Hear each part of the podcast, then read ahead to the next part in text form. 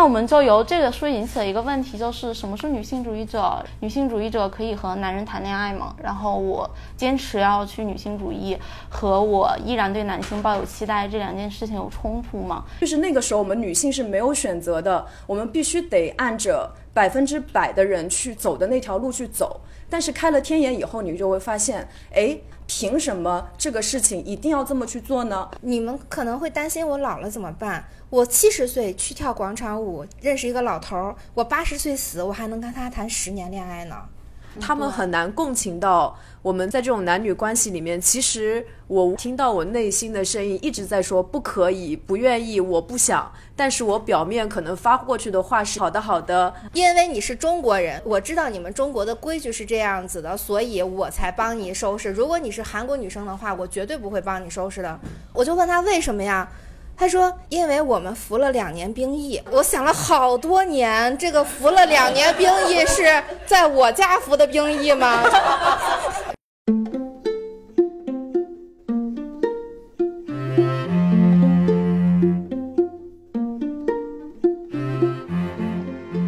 好。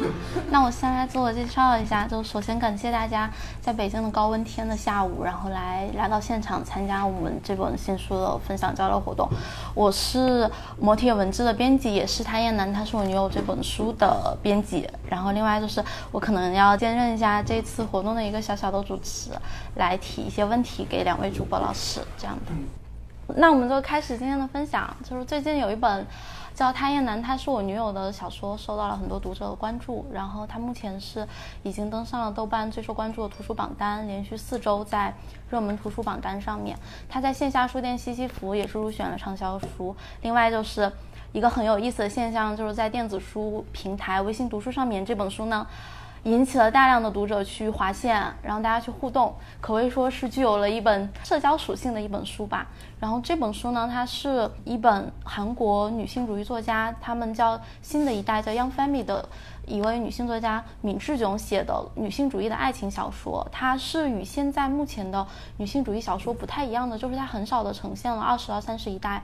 年轻人直面爱情这一个话题，而不是去体现一些女性困境、女性苦难这样的话题。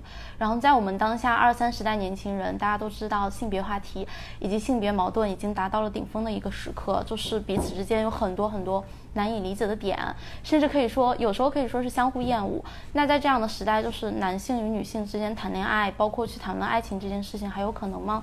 然后这本书呢，其实主要是以男主人公第一人称视角，他叫金圣俊，是用他的视角去描述。多年以后，他和他的当年的前女友重逢，然后两个人又再次重新建立关系，重新去谈一场恋爱。那在他眼中，一个和过去不一样了的现在的韩国女人，然后她是什么样的？他们会面临怎样的冲突？在他们迎接这些爱情难题的同时，我们也感受到了我们当代年轻人可能会遇到的这些爱情的困境。他讨论了年轻人对当代的爱情、婚姻、性。包括就是这种种的问题，就我们关心的这些问题的一些看法。然后我觉得这本书最大的特色就是它是一个女作家从一个男性视角写的小说。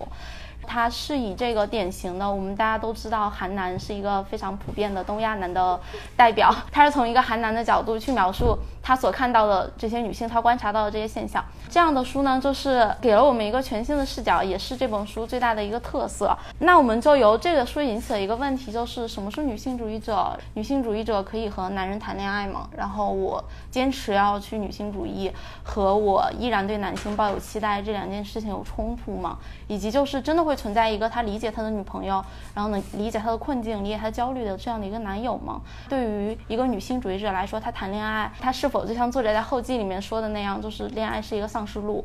还真的有出路吗？带着这种这么多，就是看起来很难搞清楚的一些问题，然后我们开始今天的新书分享。就首先我非常好奇的就是两位是怎么关注到这本书的？嗯，因为我有你们那个主编的微信，所以就是经常能看到这本书的各种各样的，就你前面说的它的。很多互联网上的反馈，嗯，也包括我好像在上网的时候，经常能刷到这本书。对我来说，我刚开始也是一看到这本书就很感兴趣，因为它是男性视角，男性视角的女权书，好像我我之前真的没有看过，就对这个还很感兴趣。而且第二感兴趣的也是它是韩南嘛？韩南真的是我人生中见过的最大男子主义到让人费解的一个群体。然后有一天早上，我开开我的家门，我就看到这本书躺在我家门口。我就是来自于原因的推荐，就是他看了这本书以后，他又说哇太点了，然后就跟我说了里面的一句话，留下了深刻的印象，就是他说里面有一段是那个男的的。自我独白就是说，为什么这么多年过去，我们男人明明一直都没有变啊？女人怎么从乖巧的女孩子就变成了这样的女生，激进的女性主义者？对，那些贤惠美丽的女孩子都去哪儿了？对，明明我们就没有变啊，他还觉得自己做的可对了。然后当时我觉得哇，这本书好有意思，因为我也其实挺好奇，就是这些韩男或者直男的心理，对于目前的形势到底是一个怎样的心理？嗯。嗯，对，确实这本书里面男主人公就是代替广大男性做出了很多典型的发言。这个我们之后的提问里面可能也会去细细的聊一下，就是里面有哪些名场面这样的。然后那我接下来第二个提问就是，其实《他厌男，他是我女友》这本书书名还是挺容易引起人的误解的。很多读者会说，嗯，他为什么厌男？这本书为什么是这样的主张？其实我在这本书的腰封上面做了一句解释，后腰封包括我也做了一些关于这个书名的解释，就是本书中的他其实并不是厌恶男性、厌恶男人，其实他是厌恶男权，而她是我的女友，她在这本书中呢更是一个立场很鲜明的我的女性主义女友，所以说这本书中。这个女主人公她其实是一个非常清醒，然后非常坚决的女性主义者，因为她的这个立场呢，她跟她的男朋友产生了很多交锋。那两位认为自己是女性主义者吗？或者就是说认为什么样是女性主义这样的立场？聊一下自己的看法。我本来觉得我是一个比较平权的，就不是特别女权，或者说不是激进女权的。但看了这本书之后，我忽然发现，哦，原来我是一个非常典型的女性主义者。呃，但是我还是偏平权一点的地方是什么呢？就是我在看这本书的过程中，我其实很理解这里面的男性，他不知道女生在计较什么，或者不知道女生们在烦恼什么。我也能理解他们的呃不了解，因为我们其实也都是从一个男权社会成长起来的，我们其实也是很清楚那些厌女的观点，他们的逻辑是什么。嗯，相比较之下，我觉得对我来说，我是一个女性主义者，这个东西不是很精准。我觉得更精准的是一个成长过程中的人，其实很矛盾。我常常是会有一些想法是在左右摇摆的。比方说，我在这里坐的时候，有观察每一个人，观察大家的状态、服装、化妆，呃之类之类的，包括一些举止、举手投足什么的。呃，就在投射我自己，因为我在来之前，我还有想过我今天要不要化妆。那么高温的天气，如果我化妆的话，在这本书里面，它的表达就是女生有不化妆的权利。因为我自己在韩国生活过，我知道在韩国，一个女生如果不化妆是。绝对不可以的事情，甚至坐地铁的时候，大妈都会说你还是要注意一下形象。跟你完全不认识的大妈，她会这样去管理你。后来我想了想，今天化妆这件事情究竟是在取悦我自己，还是我要一个面子？嗯，后来我决定画一半儿。嗯，我觉得我应该是个女性主义者吧，因为我对女性主义者的理解，前几天刚好还看了那个。上野千鹤子老师和李银河，对对对，女性主义者并不是说女人要比男人强，而是她在要求女性和男性享有平等的一些权利。那我觉得我绝对是一个女性主义者，嗯，因为我非常希望男女是平等的。呃，因为其实前段时间我们的新书《身为女性的选择》就上野千鹤子的书，就是邀请了上野老师和林银河老师的一场对谈。就是开篇的第一个问题就是你怎么你认为自己是个女性主义吗？女女性主义者是什么样的？然后其实他们的回答都让我非常的感动。就是比如说林银河老师，他就直接说，他认为所有主张男女平等的人就是女性主义者。就我们可能听惯了男女平等这个词。但是从来没有细想过，就是这个词，它其实是一个很又简单又不简单的一个一一个含义。对，因为天生它就是两个不一样的群体。用我自己的话来说，我觉得这是两个不一样的物种，它是没有办法做到完全的平等的。嗯嗯，它可能很多东西，比方说，我举个最最简单的例子啊，就是拧瓶盖这件事情，有些人就是真的拧不开。他就真的需要旁边的人，但是也不一定就是呃男的或者女的或者怎么样，就可能在呃有些东西上面，我觉得大家的共职不同，职责不同，其实更多的是可能，比方说像。呃，我们同样上班，我们同样拥有一些福利或者一些权利，是我们作为员工都有的，但是我们的职能不一样。但是如果说我是一个策划，我就要跟销售一样，对我觉得他们的工种不一样，他们就没有办法做到什么东西都是一样的。比方说，呃，呃，销售可能觉得说我天天在外面跑，你在办公室里面待着，这样我们就不平等。那大家都在屋里面待着的话。那可能就没有办法工作了呀，这是一个搭配问题，我觉得，嗯。对，其实，嗯，对于女性主义是什么，每个人可能都有自己不同的定义吧。就像我们当时三位访谈对象老师，像上野千鹤子老师，他认为所有追求自由与正义的人都可以说是女性主义者。包括另外的一位对谈老师，信田小叶子老师说，他说女性主义者就是那些意识到了身为女性，她的生活和生命中可能会遇到困境的人，认可这件事实的人是女性主义者。所以其实从这个点来说，就是每个人都可以对他做出自己的定义嘛。然后提到女性主义，就是有一个说法叫做是开天眼。开天眼的意思就是说，一旦意识到了某件事情，就是觉醒了之后，可能他再也回不去了，就是是一种。关闭不了的状态了。那女性主义者可的开天眼，可能就是当她学习和思考了女性主义，她学会了用这样的视野去看待一些事情之后，她也没有办法去忽视掉那些就让她觉得刺眼的存在这样的。那我想请问两位，就是自己有没有就是女性主义的一个开天眼的时刻？然后契机是什么？然后开了天眼之后，可能呃影响是什么？就生活造成什么影响？这样。嗯，我觉得我好像从小就还挺女性主义的，源于我有一个在某些层面很平权的爸爸，就是我从小就被我爸爸灌输的，就是女孩子你要独立呀，然后你要靠自己啊，你不能去依赖男人。我记得小的时候，就是初中的时候，有一个男生追我。然后那个男生可能就是给我送了一件衣服和一块很便宜的手表，当时我就收下了。回来之后呢，就被我爸发现了，他当时就给了我一百块钱，他说礼物你可以收，但是你把这一百块钱给人家。他说不希望你在这么小的年纪，比如说是去占别人便宜也好，或者去靠男人也好，反正他又说你你尽量就是保持一个平等。未来如果你需要什么东西，你也尽量要靠你自己去争取。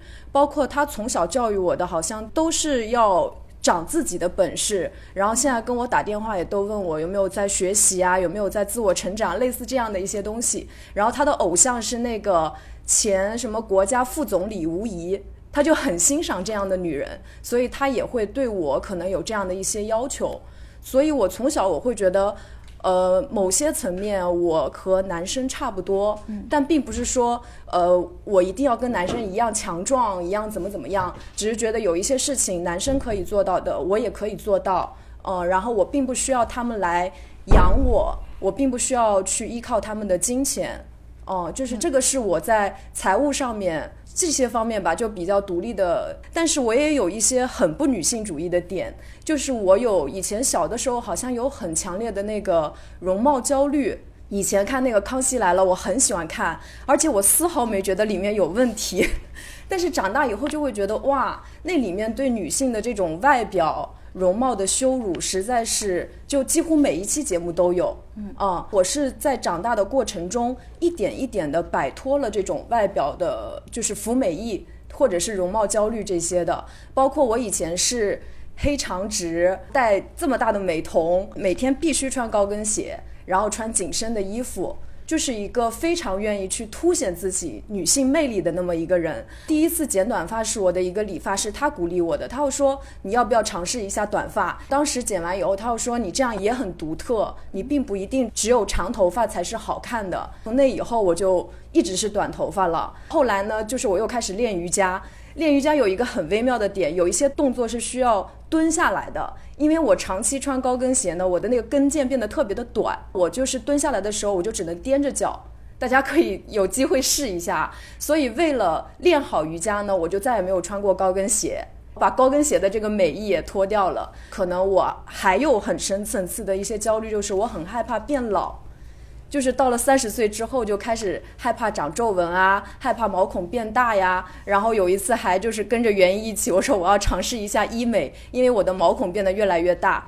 但是呢，其实从我的个性角度来讲，我还是挺不喜欢在这个事情上面去花过多的精力的。因为医美它需要你防晒、防护，不能出汗。我又很热爱运动，所以这个事情从日常生活角度来讲，它不适合我。只是因为我恐惧衰老，而我不得不去做这个事情。所以我和我对象就发生了一个很深入的讨论。他就会问我，他说：“你为什么害怕变老？”你觉得衰老对你意味着什么？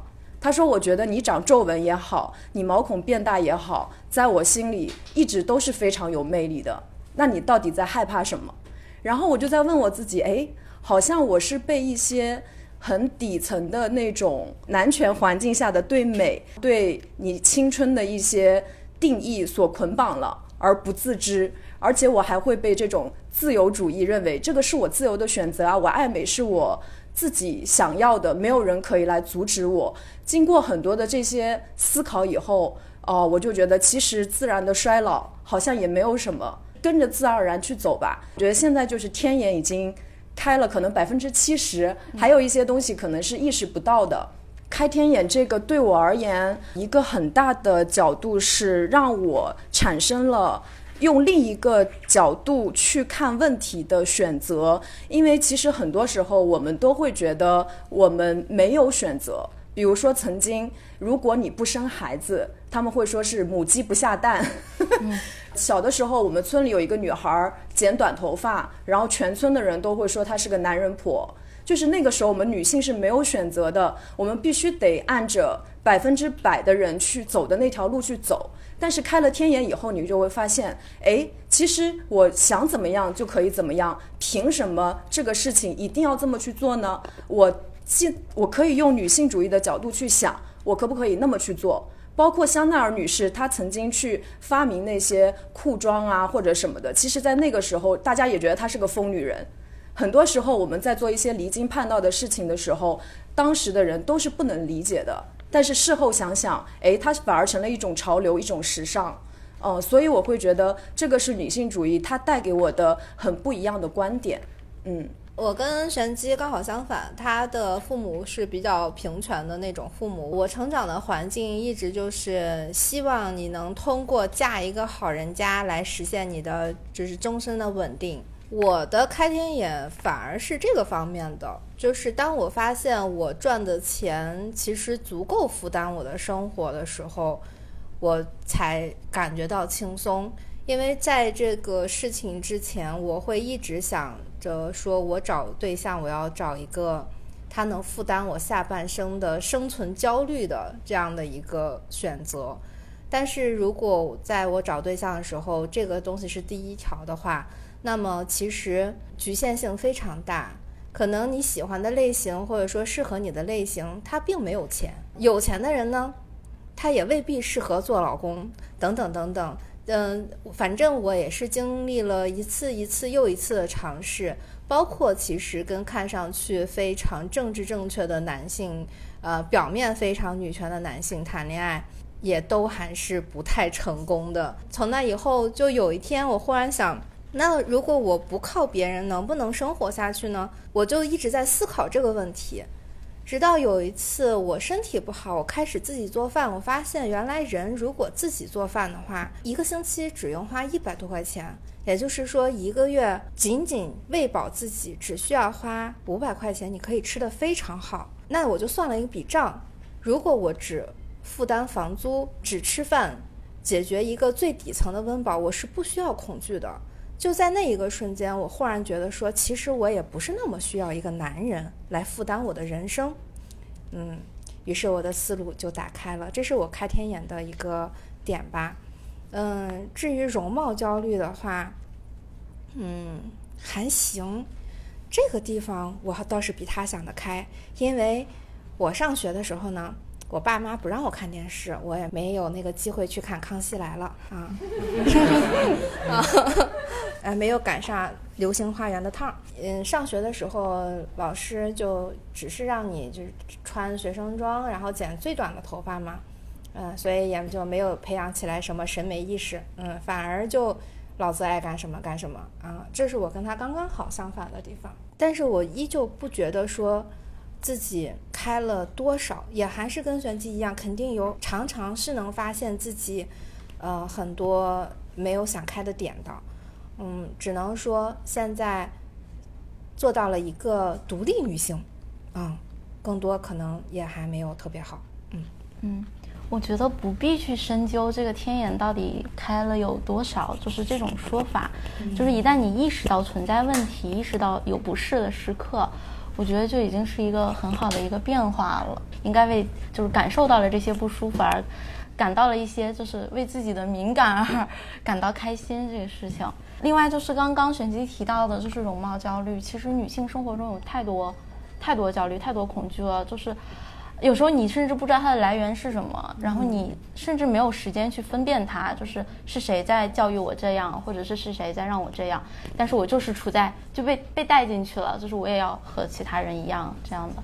就像这本书里的男主人公，就是他也是，他一直在强调，就是他希望他的女友是一个有正常的、有女人味的女人，就是穿着去合适的场合穿合适的衣服这样的女性，其实还是一个别人眼光下的一种要求吧，我觉得。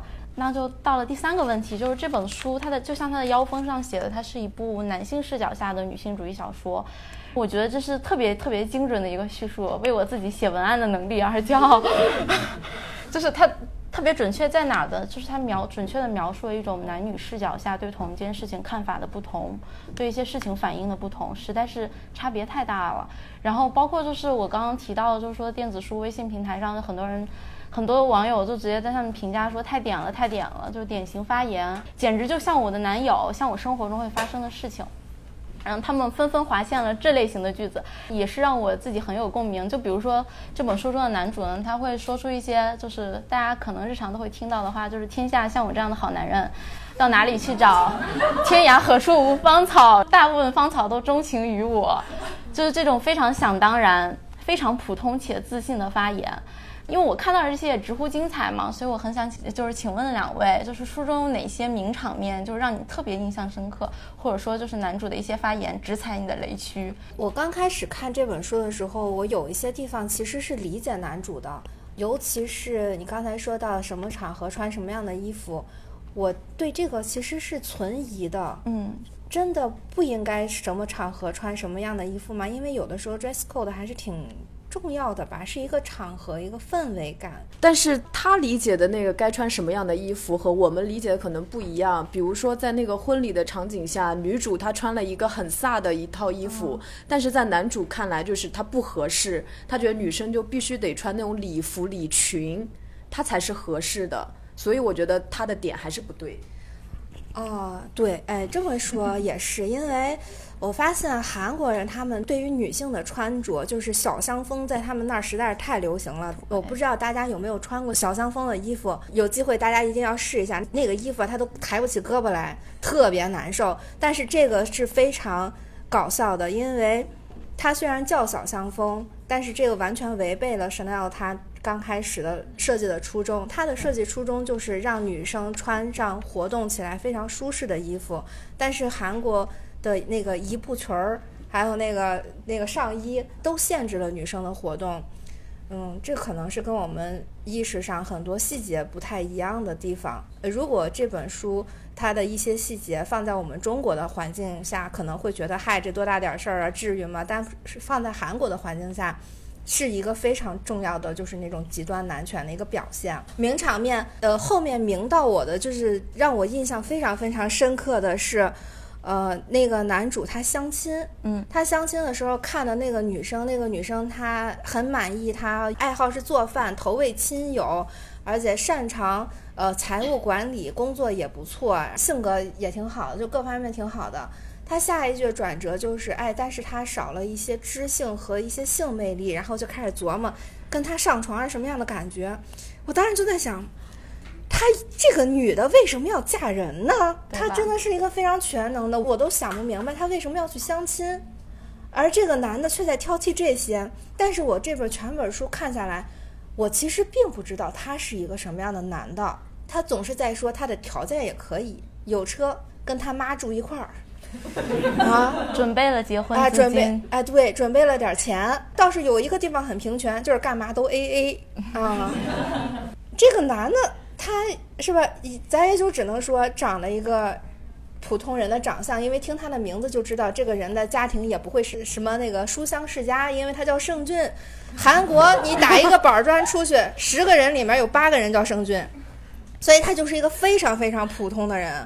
真的，当当他在挑剔女生这一点的时候，我都在想，他需要一个人来全面包裹他。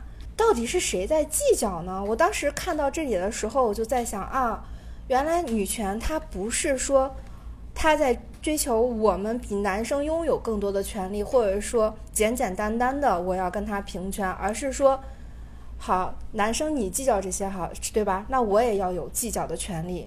我通过这句话忽然意识到。男权是在要求我在一个非常普通的情况下，要女性去无私的奉献、牺牲自己来成全他们的幸福，凭什么呀？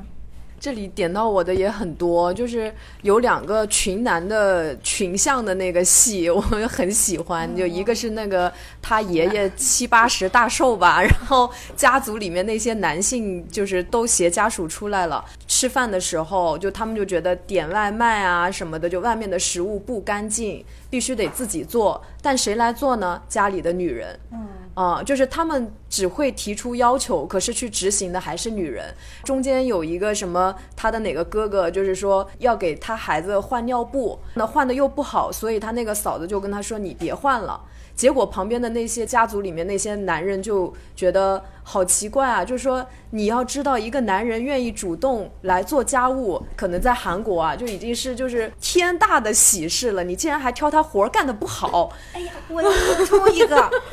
我原来有一个韩国的男友，我当时住在我自己家，然后他来我家说我是自由职业者，一天基本上就是在家里面写东西。他来我家说你一天到晚在家什么事儿也不干，为什么不打扫一下卫生？我当时我就震惊了，然后他就把我的袜子就是衣服什么的往我那洗衣机里面扔，然后他说我好吧，他说。哎，他下一句更加典型。他说：“因为你是中国人，所我知道你们中国的规矩是这样子的，所以我才帮你收拾。如果你是韩国女生的话，我绝对不会帮你收拾的。”我说：“我就问他为什么呀？”他说：“因为我们服了两年兵役。”我也我我我想了好多年，这个服了两年兵役是在我家服的兵役吗？就是也不需要打仗，也不需要守卫边疆，怎么就要因为你集中健身了两年，拥有了好的身材，学会了一些比较好的技能？因为在军队里是真的能学到一些技能的。然后你学到了如此多的东西，拥有了吸引女性的基础条件。然后出来就说，因为我服了两年兵役，所以女生就活该伺候我一辈子。我我觉得这个真的太牛逼了，而且他也叫盛俊，绝了！哦，我还想补充一个，我不知道我们的直播会不会被掐断啊？就是，但是我觉得这个书里面就有一个上床的场景，非常的典型。从一开始脱衣服，男主就会自然而然去找女主的内衣扣，但是没找到。他就很惊讶，诶，怎么没有 我的拿手绝活呢？紧接着，这个女主就掏出了套套，在自己的家里面，她就当时就想说，要不要趁此机会造出一个孩子来？哎，但既然有了这个资源，我还是用一下吧。接下来的过程中呢，她就习惯性的在上面，觉得自己很勇猛，对吧？然后并且会时不时的问我厉不厉害，就这种。当她发现这个。女主啊，翻身农奴把歌唱的时候呢，也是感到非常的惊讶。事后呢，他又从女主那儿发现了一些女孩就自我愉快的东西，他一开始都认不出来那个东西是什么。我觉得这个韩男实在是太可怕了，短 浅。而且韩男经常说的不光是韩男，他们经常说的就是，哎，你们不要用这个，你们用这个，他他们会对玩具自卑。对，后来就他知道这些工具的用途以后，他就开始试探这个女生，就是问她有没有过一夜情啊，会不会带别的男的回来啊？他潜意识里就会觉得，女生如果喜欢用这些东西，那一定是这个私生活不检点，这个男女关系很混乱。就我觉得那一幕真的太点了，包括最后。那个完之后不爱洗澡，那我错过的有点多了，我都没看到。那也没有看洗澡 啊！我曾经真的跟一个男生争执过，就是玩具跟人其实是不一样的。但是他不知道为什么，他根本听不到我讲话。男的普通朋友啊，就根本都不是伴侣什么的，他就坚定的认为。女生如果用玩具的话，就肯定不会需要男人，就是他根本不相信我说的这这是两套体系。我就觉得他为什么会这么自信，而且他一直就是会非常自信的跟我们讲他是一个大师。我就想，你都自信自己是一个大师了，都不相信女生的真实的反馈。我发现男生真的还挺不相信女生的真实反馈的，他们可能就只会问厉害吗？嗯，我觉得男性可能更倾向于愿意相信自己要相信的吧。嗯，然后另外就是服兵役这个，确实是韩国整个就是 Me Too 运动中经常会出现的韩国男性的一个说法，就是你们没服过兵役，你们有什么资格去叫苦？对对对，就是去去去抗议什么的，就是这个也是一个蛮有趣的一个一个事情吧。另外就是这本书里面我比较印象深刻的一些。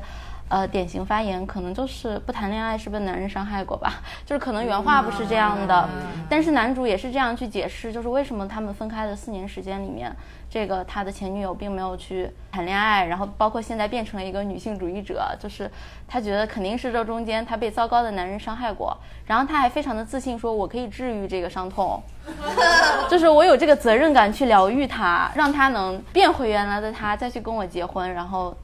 对，然后想象一家三口在车里的温馨场景，这样的。回到我们这次对谈的主题，因为我们这次的主题是亲密关系中的困境与突破嘛。那我就想要问一下两位，目前的情感状态是什么样呢？处在亲密关系中吗？就什么样的亲密关系？是恋爱还是？我刚结婚，是个已婚妇女。嗯。哎，这个，嗯，听我们上上期的听众，大概一个月前的节目。应该是刚刚听到我复盘了我上一次的分手，嗯，但是很快我就谈恋爱了。我现在在一段关系里面，嗯，看看我们的听众的表情，变颜变色。我的上一段恋爱和下一段恋爱间隔时间很短，只有一个月的时间。啊，我的前男友非常破防，就是你刚才说的那个，就是呃，我的前任应该为我守好几年活寡，天天伤心落泪之后才能去恋爱，这大概就是他的基础逻辑。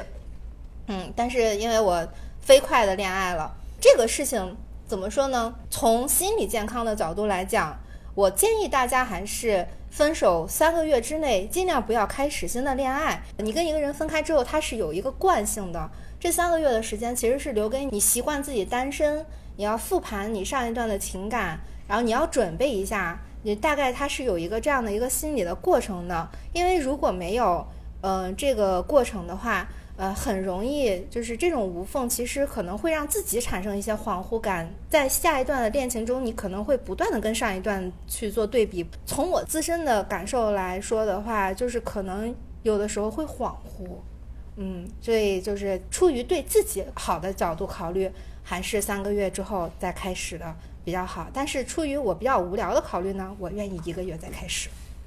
好，那我们就从大家的这这种亲密关系中来聊一聊吧。因为我们的女主她其实整个小说也是处在一个恢复了的恋情中嘛，是在关系中的一种矛盾与挣扎。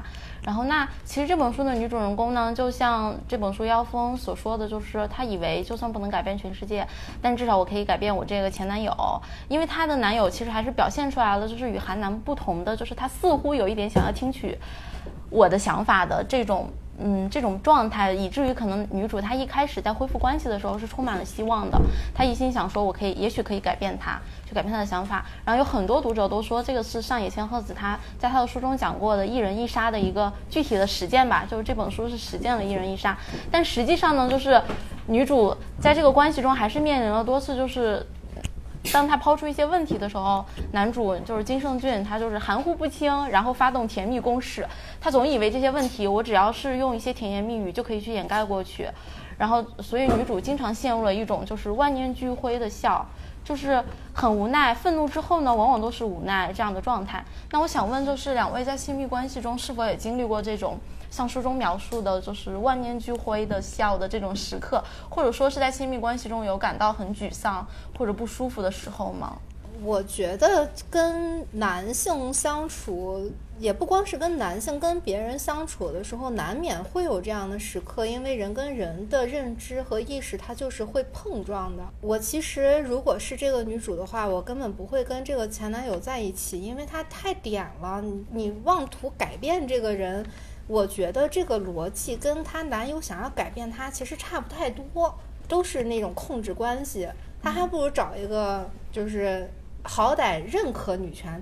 好歹就是尊重一下吧，这样的人，我万念俱灰的时刻。哎，你先，你先回吧，我先回。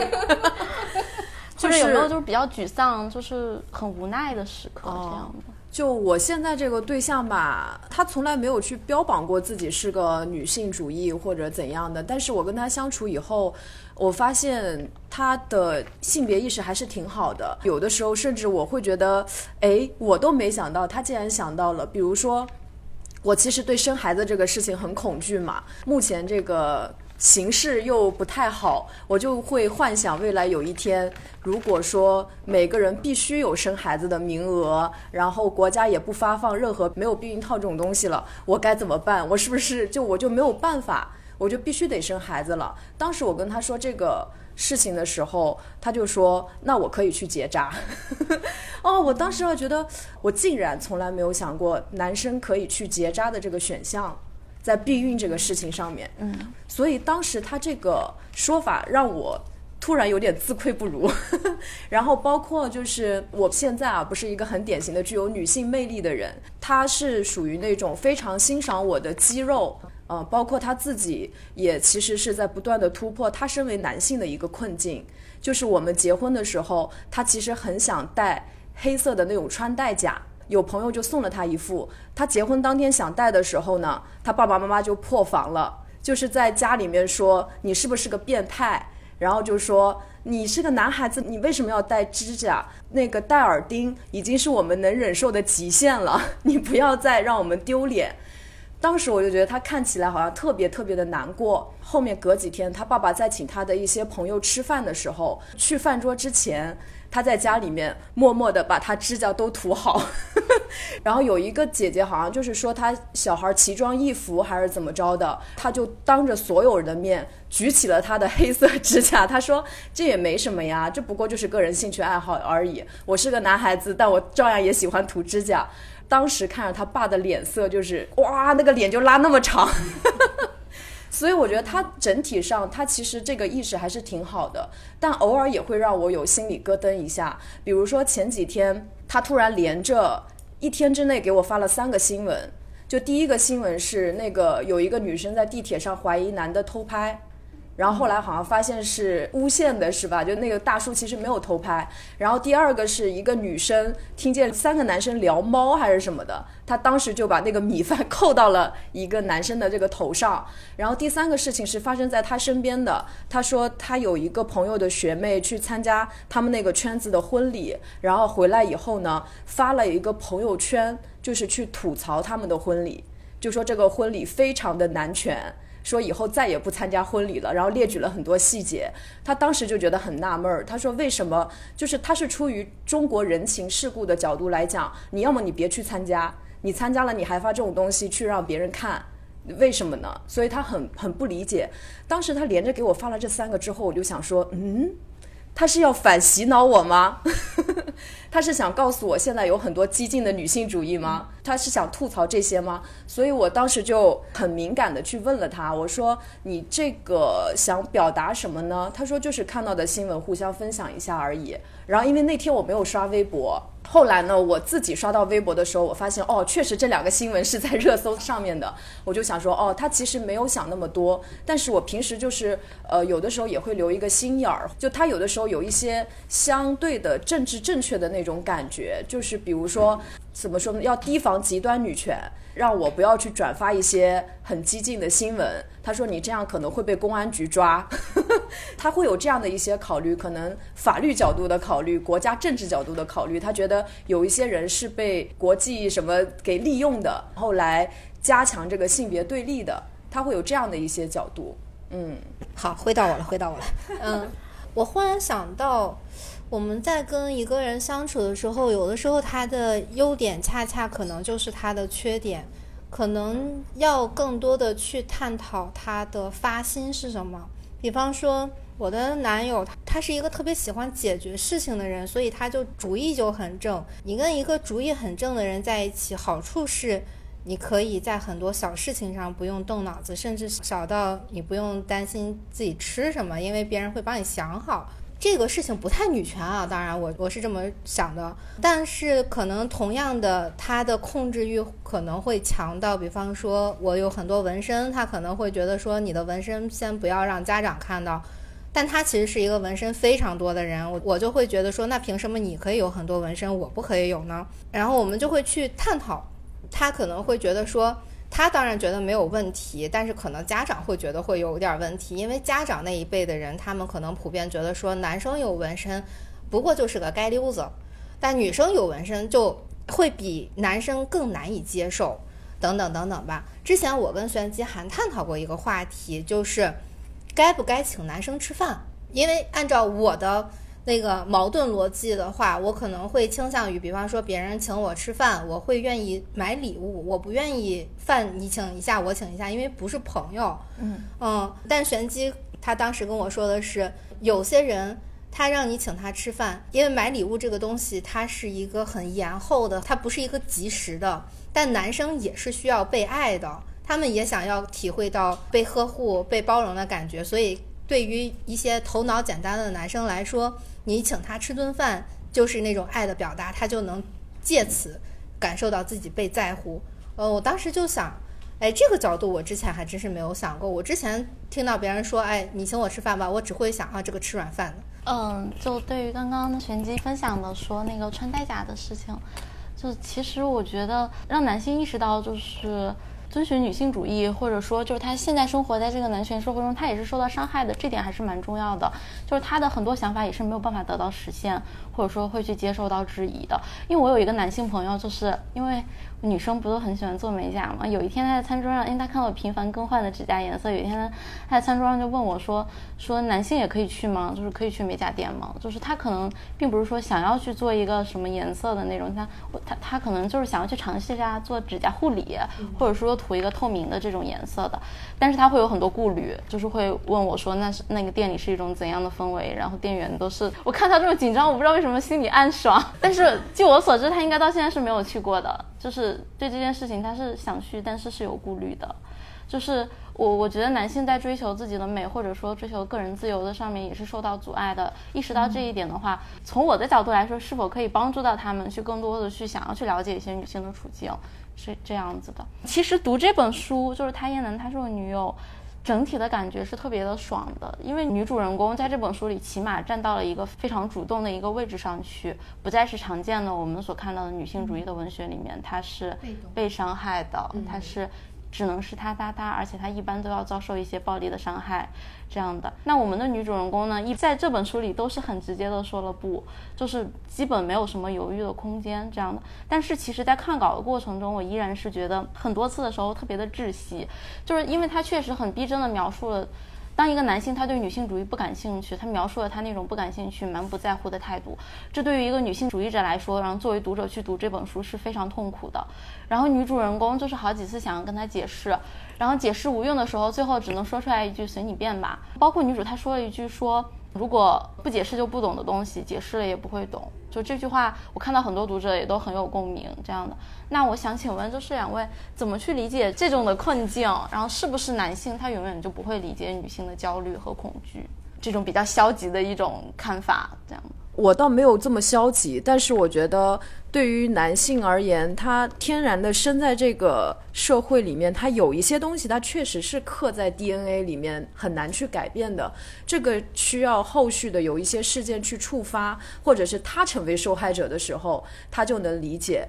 比如说像我对象，他就会很自然的把一些事件单独理解为个人对个人的伤害。比如说一些性骚扰啊，各种新闻事件里面，他就会说，那就让国家用法律途径去惩治那个个坏人。所以在这个过程中，如果他看到有一些底下的评论，就是说男人就是不行，或者说那个开始又开始厌男了，今天又是厌男的一天，他就会觉得深受伤害。这个我相信是很多男性的处境，他就会觉得当女生在说这样的话的时候，他也被辱骂了，他也被否定了。然后我当时其实我很想跟他解释的是，我们受到伤害，它其实是一个。结构下面的共业，并不是单独个人对个人女性的一个伤害。当时呢，我为了给他解释这个事情，举了一个非常不恰当的例子，我就跟他说：如果有一个人杀害了你的至亲，你对这个杀人犯是什么样的感受？他其实当时就是听到我这个比喻以后，他完全理解不了我要表达这个比喻背后的意思。他听到的就是我在诅咒他，非常的生气。他就说：“你这个人太激进了，我现在明显能感觉到你的情绪化。我们俩明明在讨论这个女性主义的问题，你怎么能上升到对我个人 亲人的伤害呢？”然后我当时就确实有一种解释了也不会懂的感觉。其实我就想表达，我们女性在成长过程中，其实不只有单单一个男性对我的伤害。其实有无数无数的人，他在这样的一个意识下面，有可能是场面上面饭局里面的下三路的一些聊天，有可能是职场里面领导对你的一些带有性暗示的一些语言，也有可能是我们实实在在遇到的录音癖、强奸犯或者是奸杀。他从小到大，从很轻微的若有若无的一些担忧和恐惧，到实实在在的伤害。我相信，其实每一个女性。从小到大应该都是经历过的。像我们为什么觉得晚上出去晚点回家，确实会觉得害怕；走夜路确实会觉得害怕，大家都不敢去印度，对吧？这其实都是一些我们实实在在面临的一些恐惧。那这个我其实想比喻的就是说，他对于这个杀人犯的这种仇恨或者厌恶，有一些人他受到的伤害非常严重的时候，他对于男性的一些厌恶。就会到达他们认为的一个激进的女性主义的一个程度，也有一些激进的女性主义是因为我提出了一些大家在百分之百选择 A 这条路的时候，我偏要提一个 B 的选项，这个时候很多人就会觉得这个人很激进，但其实他只是提出了一个别的选择，但是在我对象而言，他就理解不了。所以当时我就万念俱灰，万念俱灰，觉得解释不了，我只能跟他隶属我本人从小到大受到的伤害。那我就问他，我说：“你觉得这个是个别男人对我的伤害吗？还是所有男人这个结构下面他本色带有的一些东西对我产生的伤害呢？”然后他就没有话说了。但我还是会觉得，可能他还是懂不了。对我，我觉得很多事情就是这样，他。嗯，那句话说没没有什么百百分之百的感同身受。他们在长大的过程中，除非他自己也遭受过性骚扰，所以他其他的时候可能对这一些的东西就不是特别敏感。我自己的话，我会找一些切入点，因为抛开男女不说，大家都是人，大家都有弱点，但是越是男权社会的点男。他们其实越容易破防，比方说他们是不能轻易暴露自己脆弱的，但是其实这样他们也很累。他们挂在嘴边的不是什么我在外面工作就已经很辛苦了，那你工作这么辛苦是为了什么呢？因为你要赚钱养家，对吧？但是你为什么要赚钱养家呢？是因为这个社会上给女性的工作的机会没有那么多，我们没有办法在。三十五岁之后生了孩子之后还能拥有一个好的职位，所以你不得不赚钱养家。这个压力是谁给到你的呢？啊，他们就能理解哦，极端的男权社会是对男性也同样有压迫的。这个时候他就能明白哦，问题出在了哪里。对，所以我觉得我们一定要不停的去描述自己的感受，以及自己对于某些事件的感受，一定要不停的去说。虽然不见得在讲多少次的时候可能会被听得进去。另外就是我们也一定要不停的抛出这个问题，就是你没有觉得你受到了伤害吗？就是因为你也是被迫害的一员，就对于男性而言，就是他也是处在这个受压迫的这个环境当中的。那我们提到下一个话题，就是真这么担心我，不如给钱。这是这本书里面，就是女主她有一次她的姐姐上门刚好撞见了她的男友留宿在她家中，然后她的姐姐是以什么样的呃人设出现的呢？就是她是一个生了孩子，但是还在大企业上班，然后一一边又能工作，一边又能照顾孩子的这种女强人的人设。于是她以这样的人设迅速就是博得了男主的好感。然后她姐姐去了他们家以后，就是临走了一句抛出来一句说：“你都已经离职了，还不趁着这个时间赶紧结婚啊？”就抛给了女主。当然，就是书中女主是用特别坚决的回复说：“你管不着。”类似这样的说法。其实她的女主人公的很多回复都是特别让我们觉得羡慕目的。可能现实中我们没有办法在第一时间说出这样的回答。那我想问，就是当然，沈基可能已经已婚了，然后原因你可能会面对这种被催催婚吗？或者是有有面对过人催婚吗？或者沈基在婚前是否也有感受到来自这的压力？我嘴上没什么把门的，可能跟你不太一样。就是我一般如果遇到这样的问题，我可能真的会问：那所以我结婚的话，我能获得什么？结婚的好处是什么？我结婚之后会比现在过得更好吗？不是说物质上的，就是说各方面的会过得更好吗？如果我结婚就意味着我又要上班，然后我还要想着给大家做饭，然后还要想着照顾孩子，我没有那么多的精力，所以我就会说我不能结婚的原因。真的，如果结婚不是在帮我减轻压力，因为你结婚就是开公司呀，开公司两个人虽然多了一些事情，但也同样少了一些事情。你不能让我在我本来稳定的生活中增加了很多很多的压力，结果就是图个乐儿，那我觉得真的不行。嗯，你其实这样跟别人分析一下的话，比方说如果是长辈类的，他们会说：“哎呀，我会希望你有个伴儿啊，我有伴儿啊，有一些呀，有不少呢，对吧？大家可以一直换伴儿。”我之前还跟他们就是常常讲的一句话说。你们可能会担心我老了怎么办？我七十岁去跳广场舞，认识一个老头儿，我八十岁死，我还能跟他谈十年恋爱呢，是吧？你这么一换算，你就会觉得你其实不需要一个伴儿。嗯，话题一般会终结于此吗？对，会的，会的。我之前有个女性长辈听了这句话之后，觉得说，忽然感觉离婚也挺好的，啊，发人深省。我还好，我父母在我结婚前就没有怎么催过婚，可能是我妈曾经我上大学的时候试图给我找对象，然后就是介绍相亲对象，我跟那个男的我就说我未来可能不在北京，我要去别的地方，我要云游四海，然后把那男的给吓到了，之后我妈就放弃了，我就会时不时的跟我妈他们说，我说你们能接受同性恋吗？我如果找个女的，你觉得可以吗？还有一次，我很极端的问我妈，这么想要结婚，要不我找个六十岁的老头儿吧？然后我妈说，也行，别让他叫我妈就可以。我觉得我父母不算是开明的家长，很有性别意识的家长，他们只是相信我处理我个人问题的能力。嗯，呃，他们就会觉得我如果想结，我就能找着对象，他不会觉得说我女儿不结婚是因为她嫁不出去。他在这个婚姻市场上，她没有优势啊，我必须得给他找。他们不会就不会觉得说我年龄大了，我在婚姻市场上就会变成剩女。他们从来没有这种角度。但是我会遇到一些反而是在北京看似很先进的女性。他反而会在我二十六七岁没结婚的时候来嘲讽我嫁不出去，就是觉得自己结了婚好像得了某种福利一样，就觉得自己嫁出去了是一个天大的本事，找了个北京男更是天大的本事，然后就一直致力于帮我找一个北京男，一见面就开始发愁，就说：“哎呀，你怎么办呀？你到现在还没嫁出去，要不你跟那个谁谁谁好了吧？那个谁谁谁有几套房。”就是这样，我会觉得，哎，我家里的老人家他们没有处在一个发达的地方，但他们的想法其实还挺顺其自然的。反而是大城市里面的我的很好的女性的朋友，她却有这么深的这个深受男权思想毒害的想法。其实我觉得，关于催婚，有时候还是会听到一些非常残忍的说法，就比如说，就是不结婚有病，说的非常的严重，非常的残忍，包括说什么不结婚是一种自私。之前有段时间在想这个思思在哪里，但是我有一个朋友，他跟我分享了一段，就是最近他准备要订婚了，然后他的父母和男方父母之间进行了多次就是非正式会谈，类似双方要到一个地方去就是协商这个事情什么的，让我觉得非常的煞有介事，嗯，他。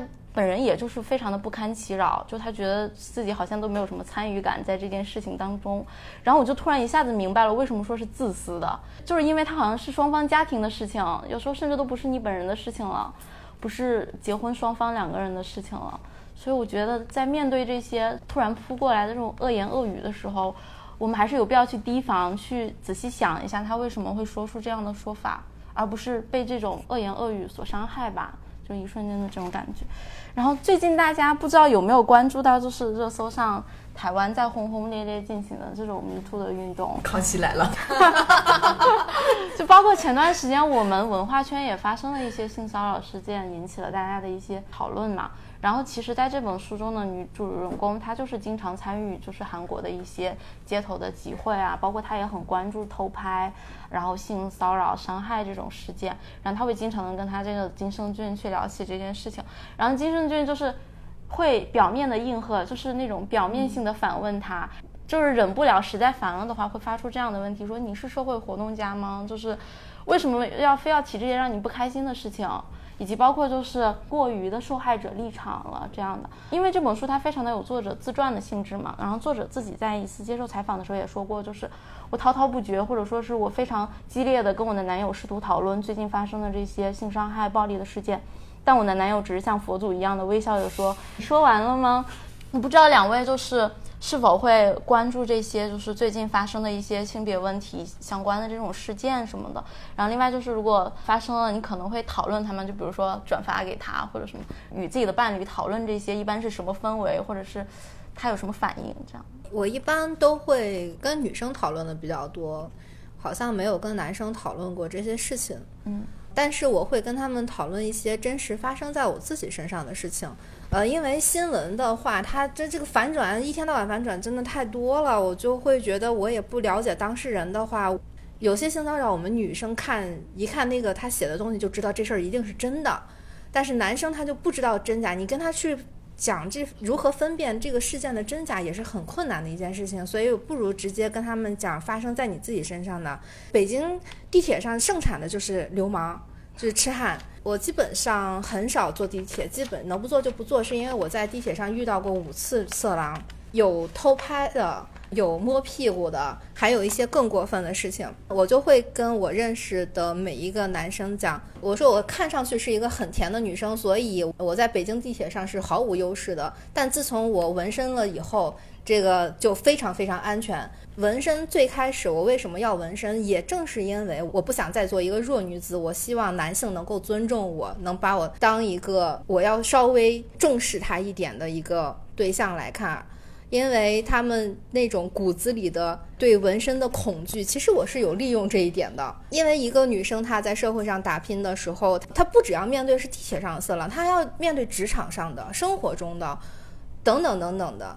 我只有让我看上去不好欺负、不好惹，像史航这些人，他才会算了吧。因为之前也有人问过我说：“哎，你在夜店里面被人搭讪过吗？你在哪里被人搭讪吗？”我说：“我从来没有被人搭讪过，只有销售会跟我说话，他觉得你一看就挺能喝。”我觉得这个事情，我每次跟他们分享的时候，我就会观察男生的反应。有些男生他反而听了这个故事之后，他就会觉得说：“哦，女生真的还挺弱势的。”因为你要靠这样的方式才能获得一席之地，但是他们天然的没有任何修饰，他们就是安全的。我和我对象倒是经常会互相发，他是一个很正直的人。但是他的性别意识或许没有到像我那么敏感，所以有的时候，比如说在给他发一些的时候，可能就不会像我跟姐妹一起发这个，然后大家一起会讨论很多很多的细节啊。他还是就是我刚刚提到的，他还是就单独的事件，希望单独的恶人得到严惩。所以说，像某一些已经确定的这种性骚扰啊、性侵啊这种的，他也会很义愤填膺，然后希望这个人得到相应的惩罚。但是。对对于有一些事件可能比较模糊。或者不那么确定，还刚开始在发的过程中，然后网上可能也会有一些反转的，他也会像书里的那个男主那样来教育我，他就说这个事情你确定吗？难道没有反转吗？你这样太激动了，就是会感觉我是不是天生对现在的男性就抱有敌意，所以理所当然的就认为这个事情一定是男性是施害者，女性是受害者。他有的时候确实是会跳出来问这样。的一个角度的问题，但如果是法律那种大蓝字通报的，他会觉得很好。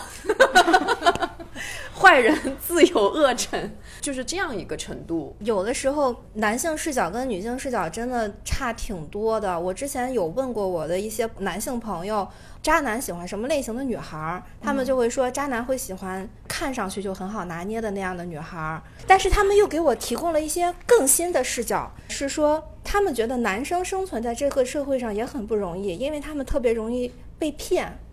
就被女生骗，他们的困境是他们容易被仙人跳，那不还有杀猪盘吗？对，就是我之前可能没有想过男生会在意女生是个骗子这个问题，我就觉得女生是骗子，她骗什么呢？那无非就是骗钱嘛。那他们可能会在意这些东西，所以他们可能会觉得说，如果是那种看上去很好欺负的这样的，他们会觉得安全。我就会觉得这个逻辑还挺妙的。我觉得还是一种想要控制的感觉吧。然后可能对于男性而言，骗情感还没有骗钱严重。对你，你发现了吗？就是对他们来说，骗他的感情没事儿，但骗他的钱就不行啊。那女生在感情市场里面的问题是什么呢？女生是怕被骗感情的，我们不会去想我们会被骗钱怎么怎么样。所以像像这种 “mean to” 这样的运动的时候，他们不会去想女生被伤害了感情，他们会想的是，他们有什么损失？对你损失什么了？就是最多就被骗个色。那你想开点儿，那大家都很愉悦呢，万一是吧？尤其是史航的那件事情，为什么在网上争议那么多？就是因为男生看的时候。学会觉得说，你们这不是有来有往的吗？你不也是享受其中的吗？你为什么会觉得说，你是在用好的态度在推辞？你这不就是为了仙人跳在做这件事情吗？你不就是为了毁掉史航吗？男生的思路就是这样子的。是，就他们没有知道，就我们其实很多女性得到三十岁，甚至一辈子都学不会拒绝，他们很难共情到。我们在这种男女关系里面，其实我听到我内心的声音一直在说不可以、不愿意、我不想，但是我表面可能发过去的话是一个笑脸，或者是说啊好的好的啊可以可以没问题，或者是说不得不去敷衍他的一些孔雀开屏的时候，心里想我靠这好油啊，但是。说的时候还会说哦，那你还真的挺棒的。其实是我觉得我们真正开始学会说出自己内心真实的想法，还真的是这几年的事情。呃，这可能是某种讨好，或者是说我们从来不想去伤别人的自尊，让他丢脸，总会想要保全他的脸面，总是想说去迎合他，所以他们很难。去在史航就或者类似这种的事件里面去想，这个女生她为什么说这个话？明明是她愿意的，她为什么还要控诉对方是一个性骚扰？而且虽然我们现在在座的各位肯定是遇到这种事情，应该可以会去说不的，或者是起码心里会觉得说我以后要减少跟这个人的联系。但是还有很多很多的女生，她在遇到这些事情的时候，她首先荡妇羞辱她自己，她先 PUA 她自己，她会说。因为我回了他信息了，因为我先主动跟他说话了，或者就因为我跟他说了话了，所以这个事儿错在我，是我吸引了他的目光，甚至还有很多女生是这么想。我觉得很多时候，女生在这样的一个变革时期，真的还挺挺难过的。嗯，我觉得现在已经有越来越多的女性，她能够在第一时间说这不是我的问题，就是我观察到的，包括就是这个事件，其实。呃，也是因为有有那些女性站出来去描述她的感受，我们才得以去说去理解到她的处境这样的。其实我们作为女性的身份，就永远无法正确揣测到男性心里所想。就像这本书的作者，就是也会遭受一些质疑，说你是一个女作家，那你用一个男性视角写的小说，那我可以相信多少呢？是不是有很多想象化的这种程度？因为对于性别话题来说，永远谈论更多的是女性。然后像这样一本书。读者更多的也是女性，对。其实我在一开始这本书出来的时候，非常希望有更多的男性读者去阅读它。嗯，但是其中有两件事情让我印象特别的深刻，就是也觉得很有意思。就是第一个事情是我这个书快要出来的时候，下映的时候，我发到了朋友圈，他的书讯发了一个封面，然后我的一个男性朋友很久没有联系。他也是那种，就是我认知程度上，就是他是一个文艺青年，一个喜欢读书的男孩子，爱看书，爱看电影，就像这本书的女主一开始的那个形象一样。他过来跑过来告诉我说，他不太喜欢这本书的立场。可是我就很好奇，我说你没有看过这本书啊？因为没有谁，他绝对不可能看过，因为刚刚印好。但是他只是因为这个书名，他就可以足够让一个男性过来向我表达他的立场。然后另外发生一件事情，就是我确实把这个书出版以后送给了我的一个男性朋友，他是那种每个月有自己的阅读计划，会发一些他的这个月读了什么书那种。但是我给了他到现在呢，他好像把他排到了他阅读计划的最后，就是呃，目前没有看到他他读过这本书。然后，所以我嗯觉得还挺有意思的，就是在男性对这本书的反应上面。然后想问，就是会推荐这本书吗？然后可能会想要把它推荐给谁？就是读了这本书之后，我读了这本书之后，其实我想把它推荐给所有人，就每个人就是必读书目，因为它很易读，读起来没有什么困难，每个人都应该看一看。男性的话，嗯，应该需要比较巧妙的去推一推，比方说他跟他对象闹矛盾的时候呀，啊，是吗？就是嗯，趁虚而入。对对对对对，就是比方说，哎，我也不知道他在想什么的时候，哎，看一看这本书你就懂了。嗯，嗯，除此之外，我也想不到什么。你你你来看这本书吧，这里面骂男人骂的特别好，你来对号入座一下。这可能有点困难。不会看的，对。就是因为我现在，比如说我在工作的时候看什么书，我也会跟我对象分享嘛。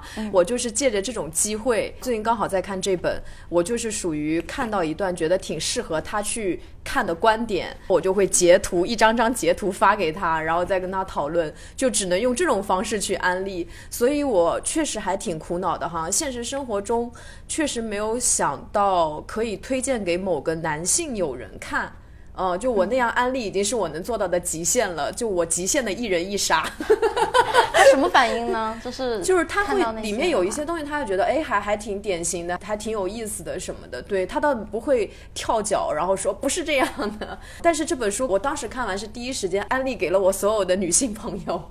嗯嗯还是这个处境。所以刚刚看到我们一个男粉丝买了这本书的时候，我真的超开心的。没事，我们那个男粉丝可以视他为女粉丝啦。哦，好。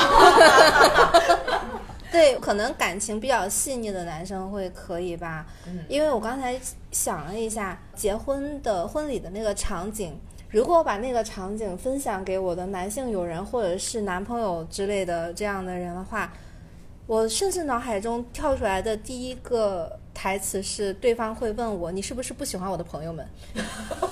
对，其实，在这本书中，就是男主人公对于他友情的维护是非常有执念的，就是他的那个男男群聊里面，就树立自己的形象啊，包括他他的这个朋友关系，是很非常重要，他的社交关系，嗯比他的女友甚至还要重要，我的哎个人感受。对，我觉得这本书是这样。假如说我们是去做一人一杀的话，我们的伴侣有可能的反应就是这话咱在被窝里悄悄说，这出门咱就别提了，啊，尤其别当着我朋友的面儿提。我这个应该是比较常见的反应。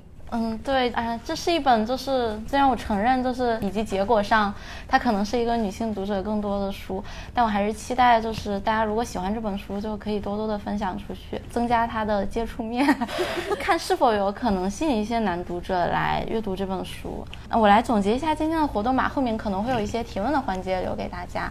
嗯，《他也能》她是我女友，是一部总体上而言是一个让人在大笑之中其实觉得非常苦涩的一部小说。然后它的韩文的原书名其实直译叫《我的疯狂女性主义女朋友》。然后，但是在这个世界上真正疯狂的是这个书中我的女友吗？就是只是因为拒绝了表白，然后就要被传说是同性恋。我提了分手，他有威胁我说要杀了我，然后说了杀了我的家人。明明平时生活中是非常深情体贴的男朋友，但他转眼就在群聊里面发其他女性的一些偷拍视频什么的，然后一不小心我就被偷拍了。然后我深夜坐网约车，我得小心翼翼、心惊胆战。然后包括我去一个酒店或者旅馆入住，我得做好万全的准备才能去洗澡。然后这就是在这个时代，就当今的时代，我们女性面临的只是身为女性就可能会面临的这些暴力和威胁，就是我们所面临的现实。然后这本书呢，它的中文书名叫《他厌男》，她是我女友，就是书名里面并没有出现她的名字，只是一个她。那其实全书中也没有出现她的名字，就是男主有名字叫金圣俊，但是女主是没有名字，一直是他。在同事还有金生俊还有他的家人眼中，他都只是他。那作者是这样说的：他说，我这个他没有名字，是因为每一个人都可能是他，所有的女人都是他。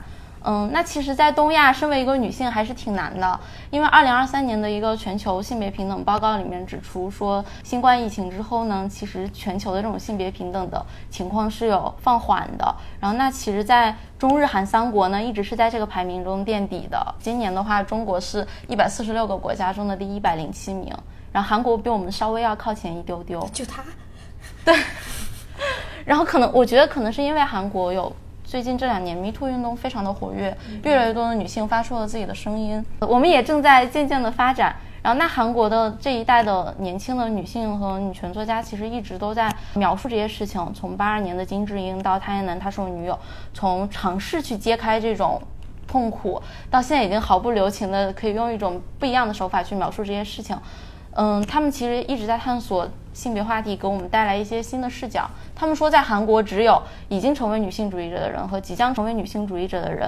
我认为女性将继续前进，永不回头。然后，希望《他也能她是我女友》这本书能够给所有读者带来新的思考的角度，还有勇气。今天的对谈活动先到这里结束。